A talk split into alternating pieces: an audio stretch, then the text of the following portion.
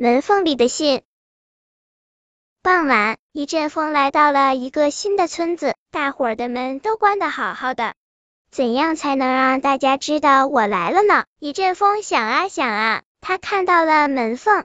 如果从门缝里钻进屋子，这本领对一阵风来说也是小儿科了。不过一阵风可不是那么没礼貌的呀。他想到了一个主意。清晨，傻瓜熊开门的时候，发现门缝里夹了一片树叶。咦，傻瓜熊把树叶仔仔细细的打量了一下。这是谁给我的信呀？一定是小刺猬。傻瓜熊想起来，昨天下午他和小刺猬为了一颗野果子闹起了别扭。那颗从树上落下的野果子，不偏不倚的落到了小刺猬的背上。啊，这可是大树送我的礼物！小刺猬高兴的说。不对，不对，傻瓜熊急了。我天天给大树唱歌，这颗野果子是大树感谢我的礼物。可它落到了我背上，小刺猬也急了。后来，生气的傻瓜熊不理小刺猬，自个儿跑回了家。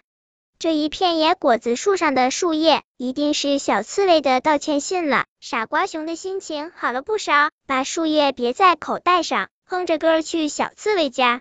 一路上，一阵风一会拉拉他的袖子，一边理理他的头发，他一点儿也没嫌烦，歌声越唱越响亮了。看来傻瓜熊知道树叶是我送的信儿了。一阵风快乐的想，陪着傻瓜熊一起唱着歌往前跑。早上，小刺猬开门的时候，发现门缝里夹了一片花瓣。咦，小刺猬把花瓣仔仔细细瞧了一遍，这是谁给我的信呀？一定是傻瓜熊。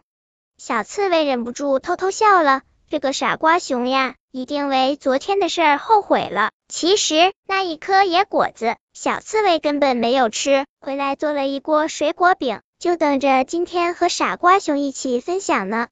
刚把花瓣别在衣袋上，小刺猬就看到远处傻瓜熊欢快的蹦来了，忙高兴的向他挥起了手。呀，小刺猬在叫我哩！在傻瓜熊身后的一阵风瞧到了，忙翻个跟头，先跑了过来，抱抱小刺猬。呵呵呵，小刺猬被风抱得直痒痒，不过它一点没恼，笑得可欢了。看来小刺猬知道花瓣是我的信儿了。一阵风快活的想，陪着小刺猬一起旋转起来。你的花瓣口袋好漂亮！傻瓜熊乐呵呵的对小刺猬说。你的树叶口袋好神气，小刺猬喜滋滋的对傻瓜熊说。